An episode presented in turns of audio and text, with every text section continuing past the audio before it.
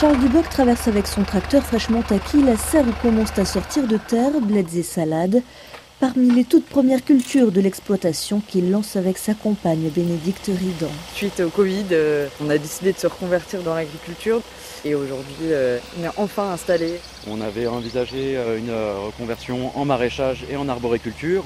On est tombé sur la ferme des places avec Objectif Terre et donc Terre de Liens pour pouvoir s'installer avec un troisième porteur de projet qui est paysan boulanger c'est sur une ancienne ferme céréalière qui est sur plus de 80 hectares. Quel est votre statut sur ces terres? On est fermier, fermier terre de lien. On a un bail rural de 18 ans. Cette location permet de contourner l'une des difficultés à l'installation. L'accès au foncier quand on n'est pas du milieu agricole, il est hyper compliqué. Pourtant, en France, d'ici 2030, avec les départs à la retraite, il y aura 6 millions d'hectares à transmettre, recense l'association Terre de Liens. La moitié n'aurait pas de repreneurs identifiés Colline Sauvran, chargée de plaidoyer, souligne donc que ce ne sont pas les terres qui manquent. La problématique, c'est qui y accède et pour y faire quoi.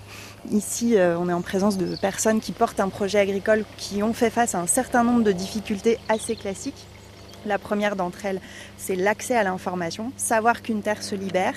La seconde difficulté, c'est le prix, bien évidemment. Et enfin, il y a beaucoup de concurrence sur les terres agricoles parce que les agriculteurs sont sans cesse poussés à s'agrandir. La taille de certaines exploitations peut aussi être un frein aux yeux de Bénédicte Ridan. Le problème qui se pose aujourd'hui, c'est des agriculteurs qui partent à la retraite avec des fermes euh, en moyenne de 100-150 hectares. Et ceux qui ne viennent pas de ce milieu-là n'ont euh, pas forcément cette envie euh, de reproduction de ferme. Alors, pour aider les candidats à l'agriculture à s'installer, Terre de Liens pratique le portage foncier. On achète les terres et on leur met à disposition par un contrat de fermage qui les sécurise dans la durée et en même temps qui respectent complètement leur autonomie puisque ce sont euh, elles et eux qui sont euh, aux manettes de la ferme. Seul impératif, produire en bio et conserver les infrastructures agroécologiques existantes comme les haies ou les mares.